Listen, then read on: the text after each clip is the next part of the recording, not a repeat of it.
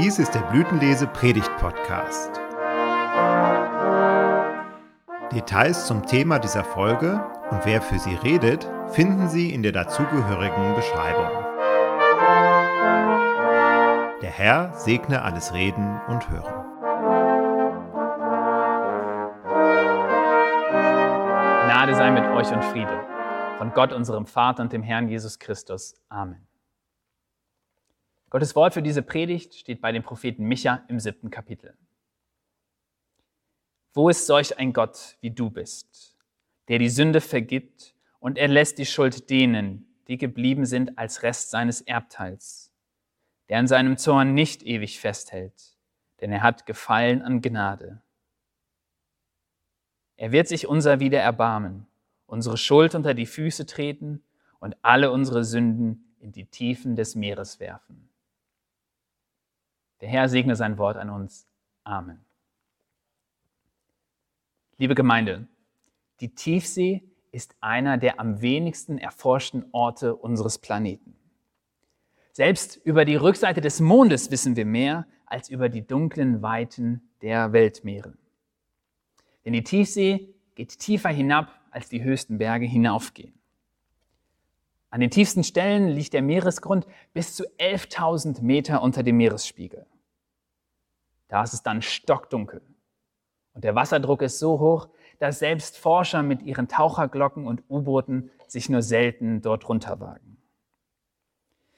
Die wenigen Tiere, die in dieser Tiefe leben, die haben bizarre Formen.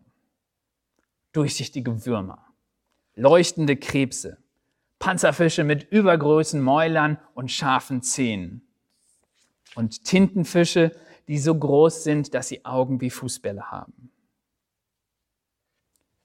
Aber zwischen diesen bizarren Lebewesen schwimmt dann laut dem Propheten Micha noch etwas, das noch ungewöhnlicher ist.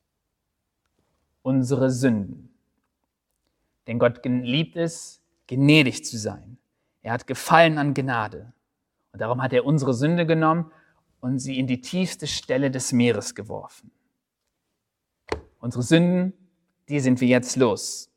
Jetzt können sich die Tiefseefische mit denen herumschlagen. Jetzt kann man natürlich denken, ach ja, das alte Sündenthema. Fällt der Kirche nichts Neues ein? Seit Jahrhunderten höre ich immer die gleiche Leier.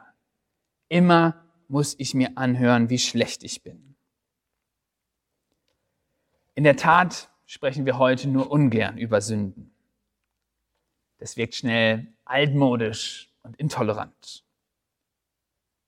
Aber auch wenn wir nur noch ungern von Sünde sprechen, das Problem bleibt ja dann doch irgendwie bestehen. Denn wir alle glauben ja dann doch, dass es Dinge gibt, die falsch oder richtig sind. Und wir passen sehr genau auf, wenn wir das Gefühl haben, dass uns jemand Unrecht tut. Das sieht dann zum Beispiel so aus. Sagt die Frau zu ihrem Ehemann, wie oft muss ich dir noch sagen, dass du dir, wenn du durch den Flur gehst, die Schuhe ausziehen sollst? Ich habe doch gerade erst gewischt. Er antwortet darauf verärgert, dein, permanent, dein permanentes Gemecker, das geht mir wirklich auf den Geist. Immer suchst du nach etwas, das ich falsch mache.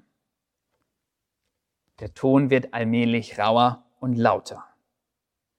Würdest du nur einmal darauf achten, was mir wichtig ist, dann müsste ich auch nicht immer rummeckern. Und er antwortet wieder, meine Mutter hat mich ja schon vor unserer Hochzeit gewarnt, dass man es dir nie recht tun kann. Es ist jetzt vielleicht ein Beispiel eher zum Schmunzeln. Aber ich bin doch erstaunt, wie ich das bei mir selber merke, wie schnell das passiert, dass im Alltag ein Wort zum anderen kommt und sich dann der Konflikt erst so richtig hochschaukelt. Wir Menschen, wir haben ein sehr feines Gespür dafür, wenn uns Unrecht getan wird. Und dann fällt es uns unglaublich schwer, darüber hinwegzusehen. Und wenn wir dann erst einmal so richtig zornig sind, dann fangen wir an, alles aufzuzählen, was der oder die andere falsch gemacht hat. Wir würden das jetzt vielleicht nicht Sünde nennen, sondern eher so ein falsches Verhalten, wo mir der andere Unrecht tut. Aber genau das ist es, was die Bibel mit Sünde meint. Ungerechtes Verhalten, das die Bindung zwischen Menschen zerstört oder was der Beziehung zwischen Gott und den Menschen schadet. Allerdings gibt es jetzt hier ein Problem. Uns fällt es natürlich ganz schnell auf, wenn andere uns ungerecht behandeln. Aber wo wir unsererseits Unrecht tun, da sind wir ziemlich gut, darüber hinwegzuschauen. Das Fehlverhalten von anderen, das treibt uns die Zornesröte ins, Gericht, ins Gesicht. Aber bei unseren eigenen Fehlern, da haben wir ein ziemlich weites Herz. Aber Gott täuschen wir damit nicht. Er sieht, wo wir Unrecht tun und er ist darüber mit Recht verärgert. Wir regen uns vielleicht auf, dass die Manager und Politiker in die eigene Tasche wirtschaften. Aber Gott, der sieht, wo auch wir zuerst an uns denken und nicht an andere und ist darüber verärgert.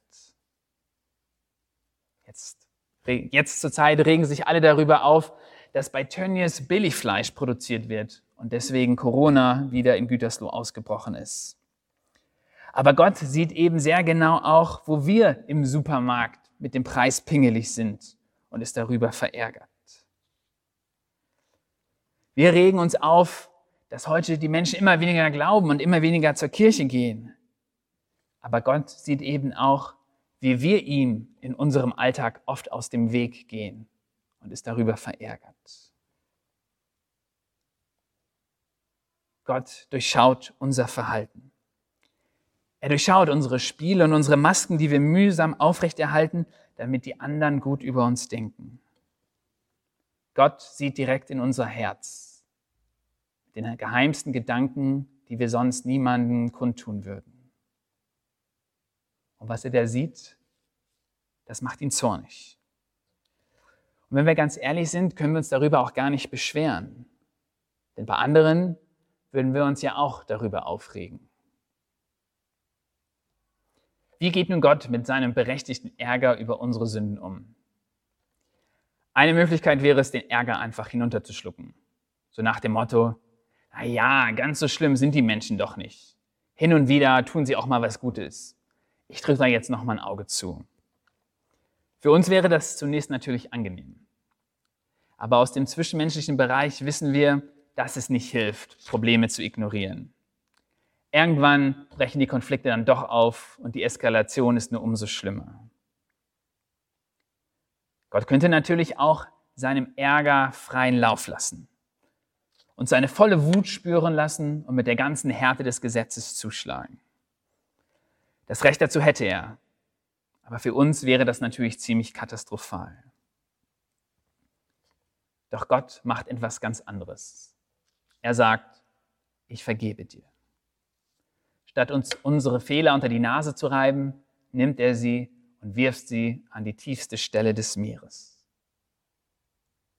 Er tut unsere Sünden an den tiefsten, dunkelsten Punkt dieser Erde, sodass keiner sie mehr finden kann und dass auch kein Forscher mit seinem Hightech-U-Boot sie wieder herausholen kann. Denn Gott liebt es, gnädig zu sein. Er hat Gefallen an Gnade.